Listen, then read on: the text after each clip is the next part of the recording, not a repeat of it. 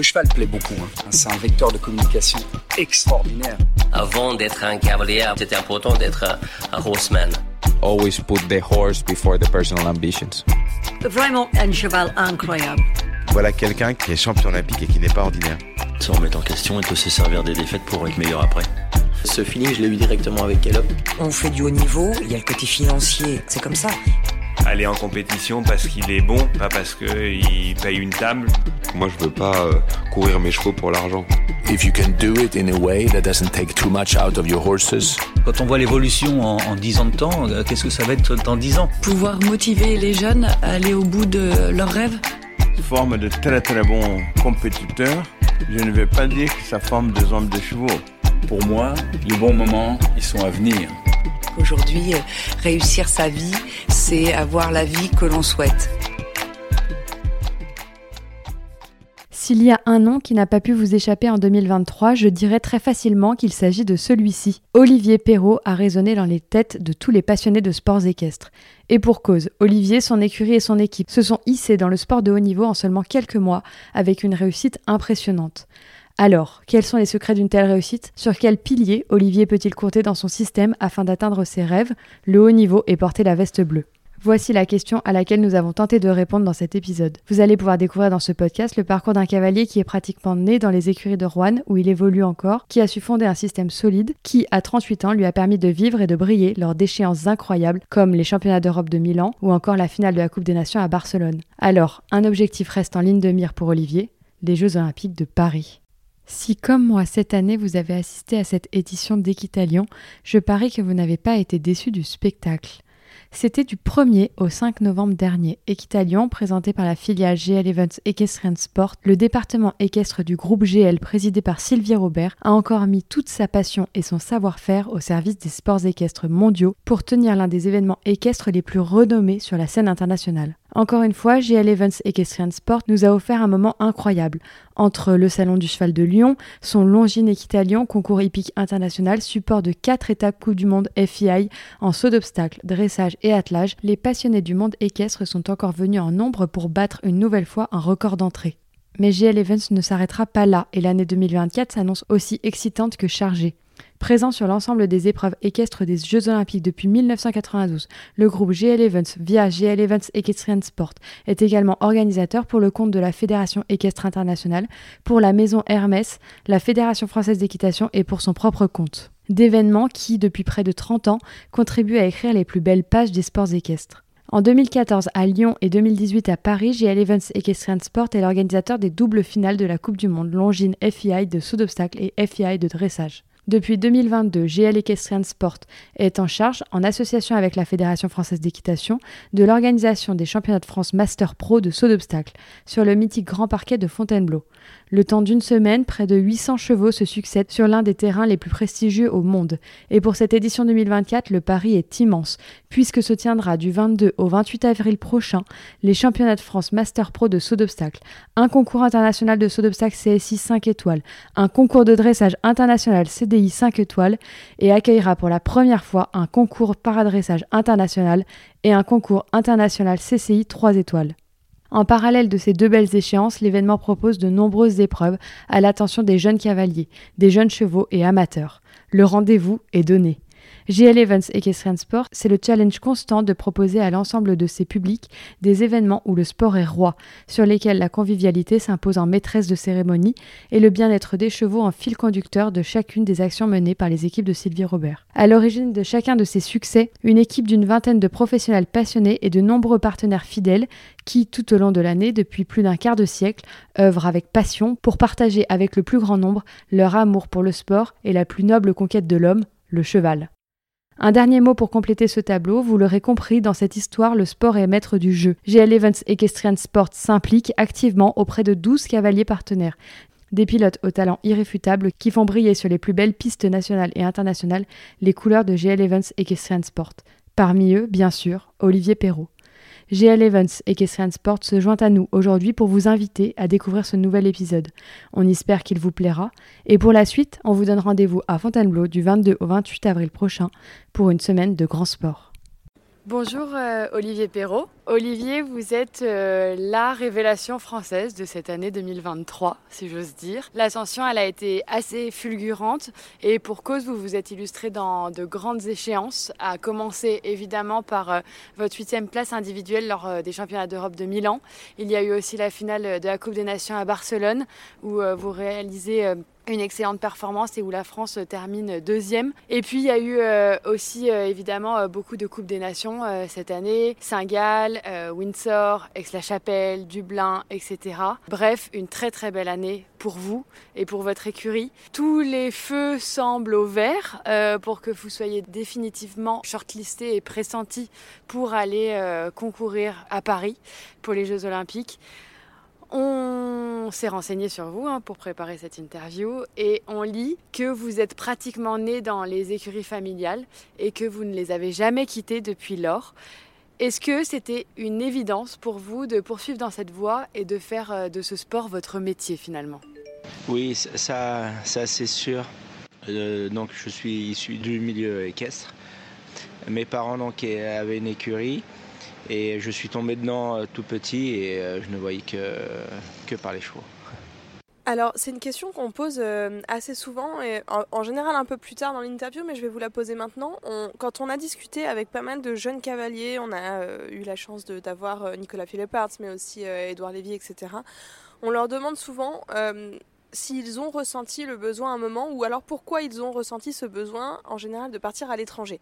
Il y a plein de jeunes cavaliers qui vont aller se former euh, chez euh, Ludger, chez euh, Frank Slotak, on, en discutait aussi hier avec, Max Kuhner, qui sont en tout cas allés faire leurs armes dans une autre structure avec quelqu'un qui a de l'expérience. ça a été le cas de Henrik avec Ludger Bierbaum. Vous, vous n'avez jamais ressenti ce besoin euh, d'essayer d'aller vous confronter à un autre système? Si, si, si, j'aurais, j'aurais souhaité euh, partir euh, peut-être un an à l'étranger, mais ça s'est fait que quand j'ai arrêté ma scolarité, j'ai vite repris un petit peu les, jeunes chevaux et j'avais quand même du travail, du job, du job à la maison, donc j'ai pas pu trop m'échapper. J'ai pu m'échapper une fois trois mois en Amérique. Ça a été une super expérience chez la famille Goutal avec lequel j'ai travaillé de, de nombreuses années. Mais euh, si, c'est quelque chose que, qui est important de faire, je, je pense, de faire ses armes euh, à l'extérieur euh, et à l'étranger. C'est quelque chose que je regrette un petit peu. Ouais. Qu'est-ce que vous avez découvert quand vous êtes parti chez Brian Goutal? Ah bah c'était différent. Déjà, j'avais jamais pris l'avion. 18 ans et j'étais, je me souviens, j'étais arrivé sur New York, donc c'était c'était immense. Euh, c'est un autre système, un hein, système américain. Après bon, je suis tombé dans une écurie super, chez des gens qui étaient super. J'ai passé trois mois là-bas, mais c'est vrai que c'est différent de c'est pas les mêmes méthodes. Moi, j'aime aussi les, jeunes chevaux, euh, la formation, tout ça. Là-bas, c'est plus des chevaux clés en main. Euh, c'est différent. Et c'était super. Nous, euh, Olivier, pour vous resituer, on est de Bourg-en-Bresse, hein, donc on est vraiment installé à côté de chez vous et vous faites du haut niveau depuis euh, longtemps maintenant, mais je trouve qu'on vous connaît assez peu. Vous êtes euh, quelqu'un d'assez discret, si je peux dire. Vous avez toujours évolué dans cette structure familiale, hein, c'est ce qu'on vient de dire, mais est-ce qu'il y a eu des étapes particulières dans votre vie, des grandes étapes qui vous ont permis finalement d'arriver où vous en êtes aujourd'hui? Je pense que c'est les chevaux. Les chevaux, c'est sûr que grâce à Gel Evans Vénitia d'Aiguille, euh, elle m'a fait passer un cap. Et maintenant, avec euh, Gel Evans Doré d'Aiguille, euh, un autre cap. c'est sûr. Je pense que les chevaux, c'est sûr que on a besoin de, de, de, crack chevaux pour venir dans ces concours. là, j'ai regardé toutes les épreuves, tous les chevaux sautés. on a besoin de, superstars pour, pour sauter ces épreuves-là, c'est sûr. On va en reparler, hein, notamment de Doré. J'ai entendu euh, pas plus tard qu'hier quelqu'un qui me disait ah bah c'est la meilleure jument au monde. Mais on va en reparler un tout petit peu plus tard. Est-ce qu'il y a des personnes qui ont marqué un peu votre trajectoire, avec lesquelles vous avez pu travailler ou qui vous ont vraiment euh, influencé dans, votre façon de construire à la fois votre système, votre carrière, mais aussi votre équitation? Mmh, Alors je, regarde beaucoup, euh, je m'inspire de, de, de, tout ce que qui me semble, qui me semble bien. Euh, j'aime progresser. Voilà, tous les jours, euh, je me remets quand même en question souvent, on va dire, presque tous les jours. J'ai envie vraiment d'avancer tous les jours, que ce soit dans mon équitation, dans mon piquet de chevaux, dans mon fonctionnement à la maison. Ça peut même être des travaux. Enfin, toujours, j'ai toujours cette envie de, développer et, d'avancer. Et après, j'essaye de, m'inspirer de, ce qui me plaît, de ce qui marche, et puis de, faire aussi à, ma façon. On a tous notre façon, mais j'essaye de piquer les bonnes idées à droite à gauche. Alors, qu'est-ce qui vous plaît et qu'est-ce qui marche? C'est quoi, euh, enfin, s'il y avait par exemple quelques cavaliers là à citer ou quelques systèmes qui vous ont vraiment inspiré? Bah après, dans plusieurs domaines, c'est sûr que nous, on fait l'élevage, donc euh, je, voilà, je, m'inspire un peu de, bons élevages, comment ça fonctionne, euh, comment ils sont arrivés à, produire de, bons chevaux.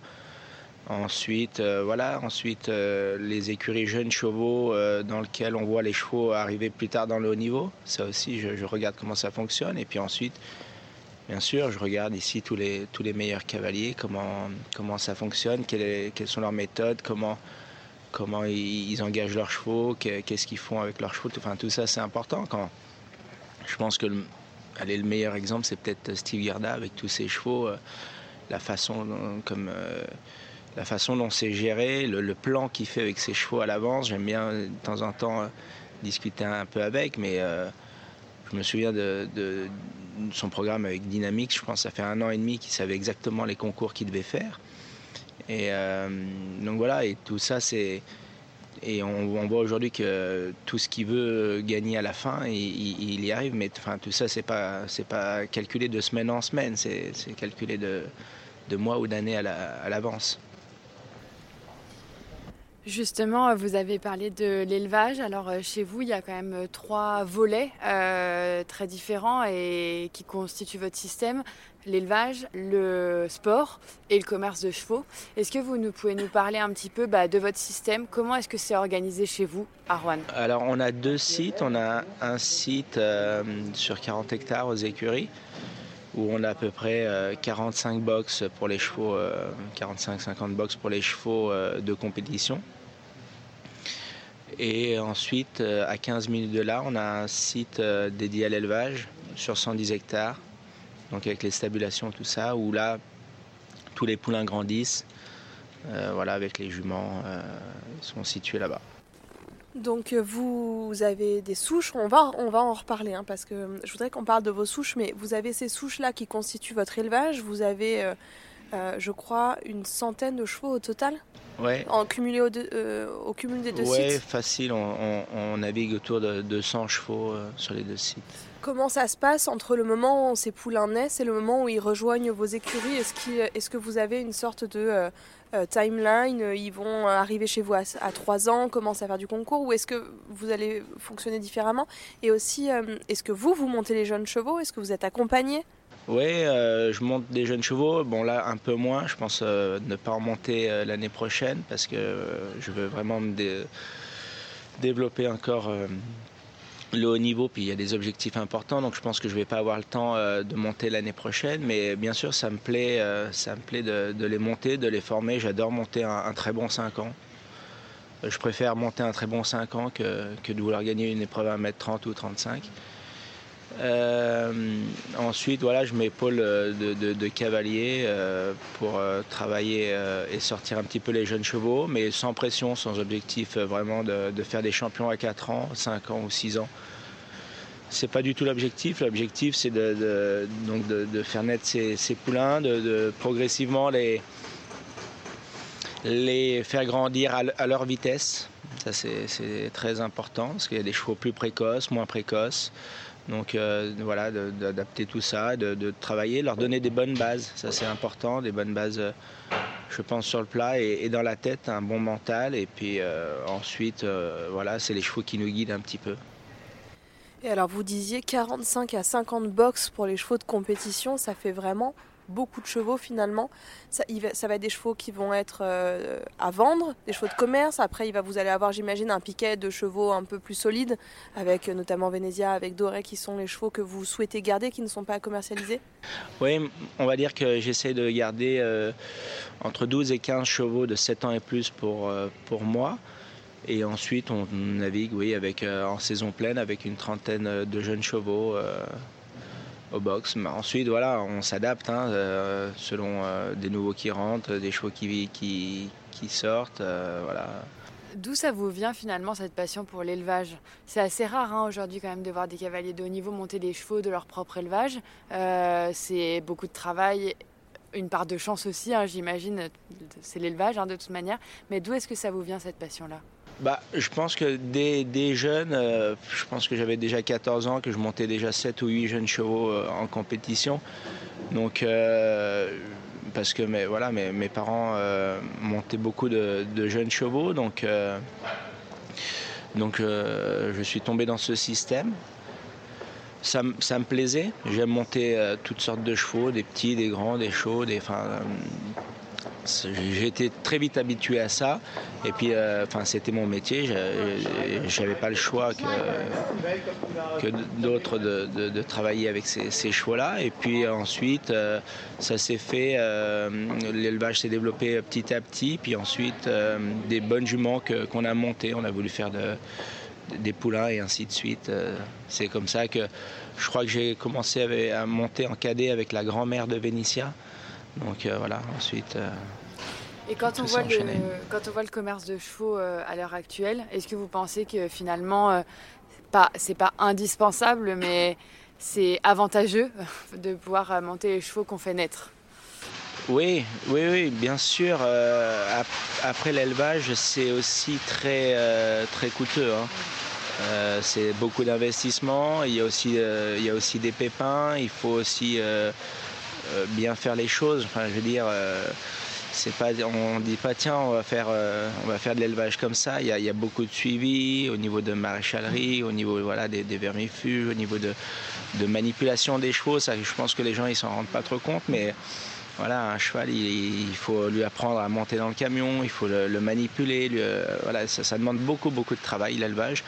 Mais bon, euh, ça me plaît tout ça et et bien sûr, euh, maintenant j'essaie de, faire un petit peu euh, mes croisements. On a, on a la chance d'avoir des bonnes juments et euh, on, rêve pour le futur. Est-ce que vous pouvez justement nous parler de ces souches qui sont à l'origine un petit peu de tout votre élevage? Vous avez donc Bijou Auray, qui est la jument avec laquelle vous avez vous-même concouru au niveau 1m60, mais vous en avez d'autres qui sont un peu les, ces juments que vous avez conservés, qui ont été à l'origine euh, du succès que vous avez aujourd'hui Alors, euh, on va commencer avec euh, Vénitien. Comme je, comme je disais, je montais sa grand-mère. Mes parents avaient acheté la grand-mère de, de Vénitia, avec lequel j'ai monté un peu à cadet, en cadet.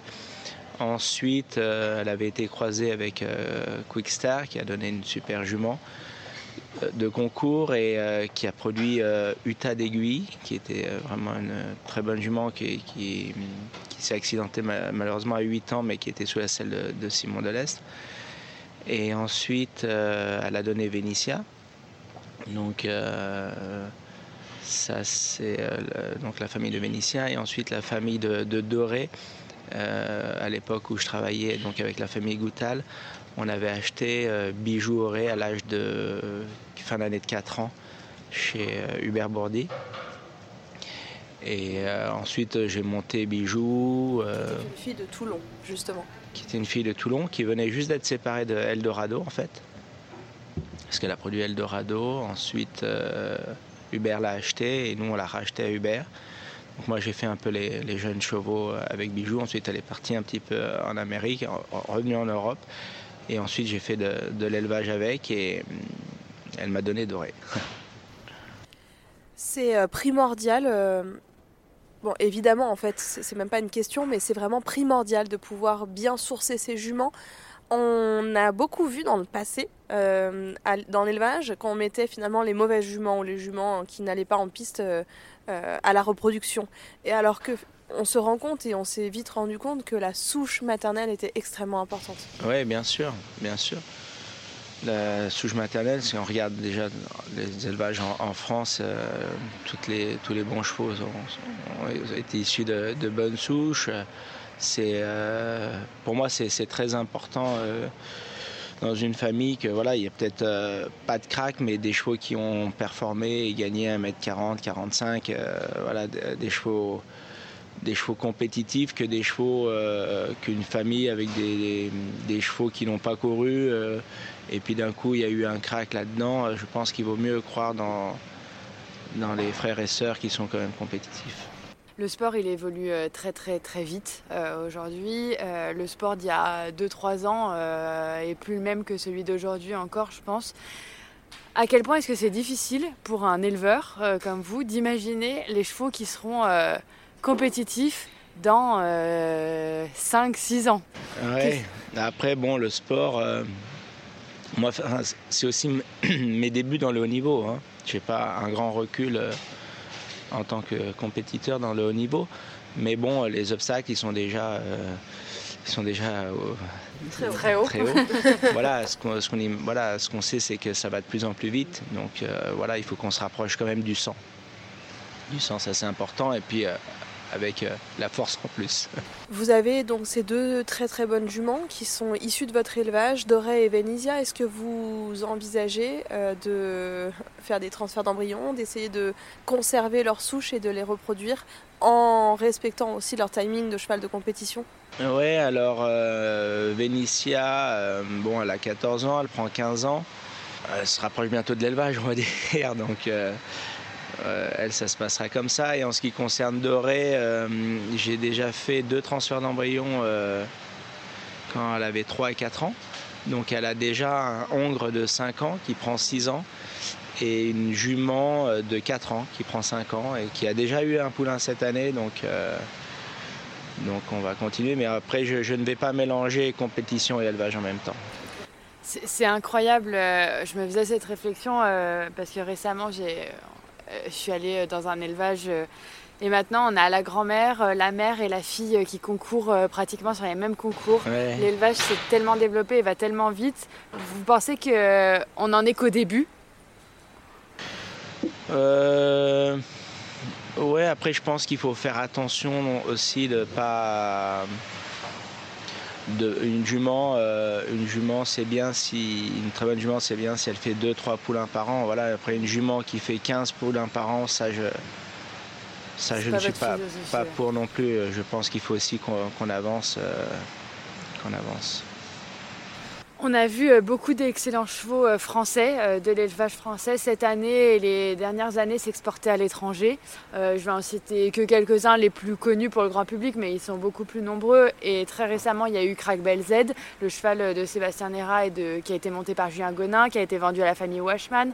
On a vu bah, évidemment Berluc sur Vozo, euh, Fencing Kergan, vendu aussi aux, Irlandais. Est-ce que vous pensez que l'élevage français a finalement de belles années devant lui euh, Bien sûr. Pour moi, on est l'un des meilleurs euh, studbooks, l'un des meilleurs élevages, ça c'est sûr.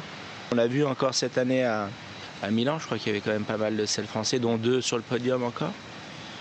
Euh, non, c'est sûr qu'on a un super élevage en France. On a des, très bons chevaux. Le sel français est, un super studbook. voilà. Quelles sont, les, quelles sont les origines que vous euh, favorisez en ce moment? Vous le disiez, hein, vous êtes à l'origine de, euh, des croisements, vous, vous y réfléchissez, c'est un, un, petit peu vous qui êtes le maître d'œuvre de la réflexion. Euh, cette année, vous avez utilisé quels étalons par exemple? Cette année, on a 11 juments pleines. bon, moi j'aime bien, j'aime bien aller à diamant parce que pour moi ça a toujours été une valeur sûre et puis avec Benicia et j'ai toujours été quand même assez content. Puis bon, il est quand même numéro un mondial.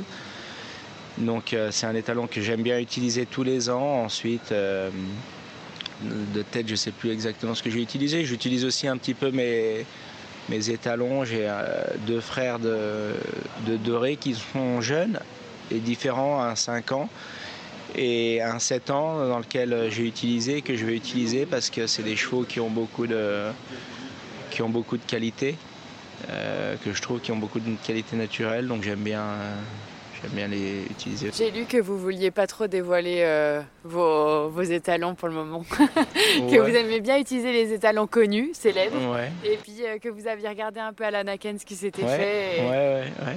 Je note. Donc on verra ça dans quelques années J'ai alors. un petit plan dans mon téléphone. Je note les étalons qui me plaisent.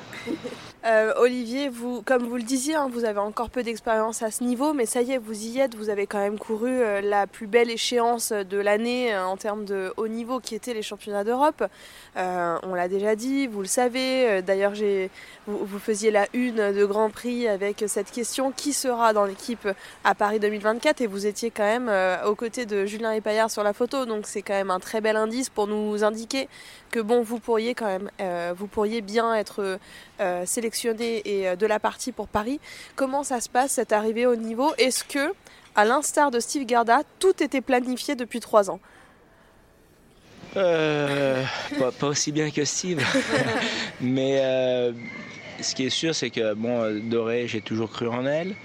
Euh, ensuite, c'est vrai qu'à 8 ans, elle a quand même un petit peu confirmé qu'elle qu était bonne. Euh, elle sautait euh, déjà les, les, épreuves 1m45 très facilement, on va dire. J'ai voilà, pris le temps. C'est une jument qu'il fallait le temps de, construire. À 9 ans, euh, j'ai fait un petit peu des Coupes des Nations deuxième ligue et puis j'ai fini sur deux Grands Prix 5 étoiles. Donc l'idée c'était vraiment voilà, à 10 ans de, pouvoir rentrer dans, déjà dans cette première ligue où j'ai pu rapidement rapidement rentré avec Saint-Gall, je crois que c'était au mois de mai, donc début mai, rapidement là-dedans. Et puis j'ai essayé de, tenir le coup dans ces CSIO, de, m'accrocher au wagon. Donc c'est vrai que j'ai fait une saison avec beaucoup de CSIO parce que pour moi c'était important pour la jument, pour moi, pour prendre l'expérience et puis euh, essayer de faire au mieux, ce qui nous a mené euh, au championnat. Donc ça c'était super. Euh, aussi un peu de chance que le cinquième puisse courir les championnats cette année parce que sans ça j'aurais jamais pu euh, aussi euh, participer avec Doré. Et ensuite euh, on a enchaîné sur la finale des Coupes des Nations donc tout s'est bien enchaîné on va dire. C'est pour ça qu'après j'ai décidé de, de, laisser un break de trois mois à Doré sans compétition octobre novembre décembre parce qu'on va dire que la saison de 9 à 10, elle n'a pas eu de, pas de, break. Avec l'hiver aussi, on a, on a, quand même beaucoup travaillé pour arriver assez près en début de saison. Donc là, on a décidé de donner un break de, de 3 mois et elle va redémarrer début janvier en compétition. Et alors Olivier, comment s'est passée cette arrivée dans l'équipe de France? Euh, Parce que ce, qu'on, ce, que vous dites, hein, c'est que vous avez fait beaucoup de CSIO pour euh, prendre de l'expérience. Finalement, euh, c'est ce qu'on a dit aussi au début, l'ascension, elle a été fulgurante. Vous aviez assez peu été dans cette équipe de France. Comment ça se passe? Est-ce que vous avez facilement trouvé votre place? Oui, oui, très bien. Déjà, d'une, j'adore ces compétitions. Ouais. ça me motive vraiment. Euh, je préfère faire un CSIO qu'un concours, euh, on va dire, ouais. euh, seul. Vous êtes un cavalier d'équipe. Oui, j'adore ça. Ouais. J'adore ça et je trouve que voilà, cette pression de championnat ou, ou à Barcelone, tout ça, ça me motive beaucoup et, euh, et j'aime bien. Et puis donc j'ai la chance d'avoir Doré avec ce potentiel-là, donc c'est sûr que je veux continuer avec cette idée-là. Quel va être le planning euh, de euh, maintenant? On est encore en plein break de Doré, mais vous êtes ici avec d'autres chevaux euh, pour cette compétition à Genève. Quel va être votre planning jusqu'à Paris? Comment est-ce que vous allez essayer de, de capitaliser au maximum sur les compétitions pour prendre encore de l'expérience à haut niveau sans pour autant eh bien, brûler vos cartouches et euh, épuiser les chevaux euh, avant Paris Ouais, je pense que Doré, elle a fait donc ses preuves euh, l'année dernière, hein, enfin cette année. Donc après son break, alors je vais l'emmener à Oliva pendant trois semaines et là on va, on va redémarrer gentiment, qu'elle se remette en jambes sur un deux étoiles et, et trois étoiles. Et ensuite, euh, bah, je vais, je vais, euh, je pense, continuer ce circuit euh, Coupe des Nations. Donc la première, la première étape à Abu Dhabi début février. Ça, ça va être le premier objectif. Ensuite, normalement, le deuxième objectif, ce sera fin mars, le deuxième CSIO à Ocala, puis ensuite on sera vite à Fontainebleau au mois d'avril. Et ça va être, voilà, l'année dernière c'était beaucoup de terrain sur herbe, là cette année ça va être pas mal de terrain sur sable. Donc Fontainebleau, le test event, le, la compétition organisée par GL Events qui sera en fait à l'origine de toute la finalisation des compétitions de, de Paris 2024. On était censé interviewer Marcus Henning hier et une de nos questions était que euh, Marcus était un exemple de longévité. C'est impressionnant de voir à quel point il est ici depuis euh, tellement d'années. Maintenant que vous êtes en train de faire cette ascension, euh, d'arriver au meilleur niveau, il va falloir continuer à grappiller les points de la ranking list pour aussi un jour concourir sur le top 10 par exemple, et puis se pérenniser dans euh, les meilleurs cavaliers euh, du monde. Quelles sont d'après vous les, clés en fait d'une telle longévité? Les chevaux, les chevaux, les chevaux. On, dépend, on dépend quand même beaucoup euh, des chevaux. Voilà, au jour d'aujourd'hui, j'ai une jument capable de courir des grands prix 5 étoiles.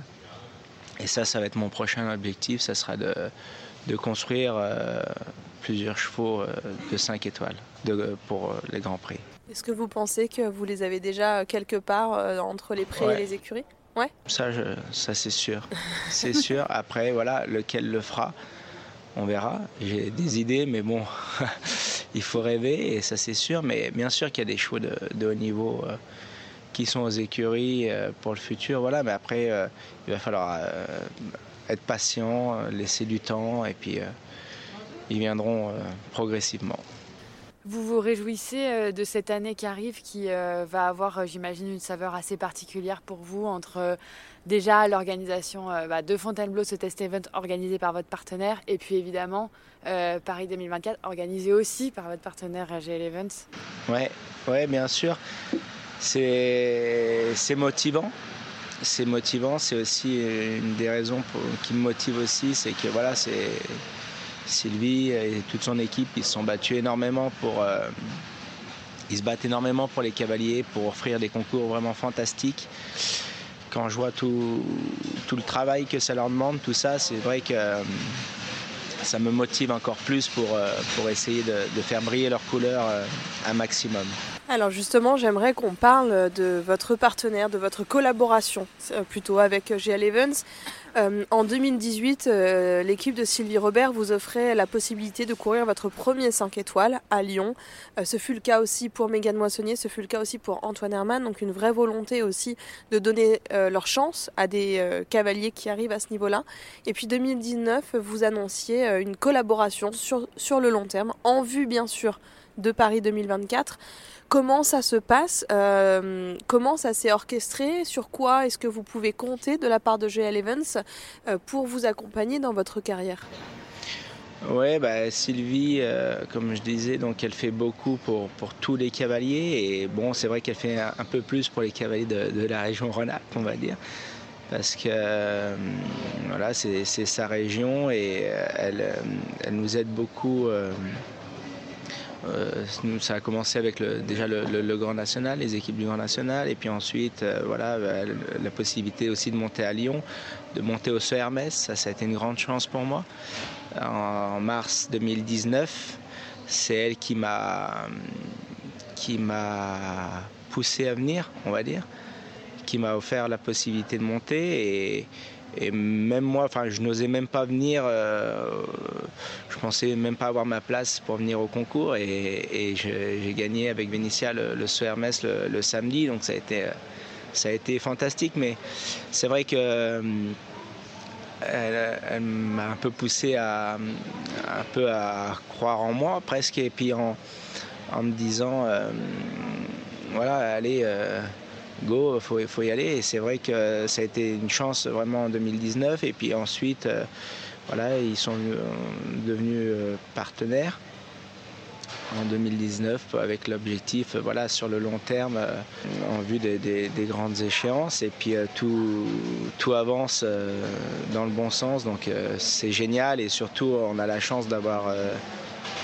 Doré qui, arrive et, prend le relais, on va dire, de, de. Et ça, c'est fantastique de pouvoir compter sur une jument comme ça. Merci euh, Olivier pour tout ça. On a juste quelques. À la fin du podcast, souvent on pose quelques petites questions un peu plus rapides. Si euh, vous ne deviez retenir qu'un seul moment de cette année 2023, ce serait lequel? Le sans faute première manche avec sa chapelle.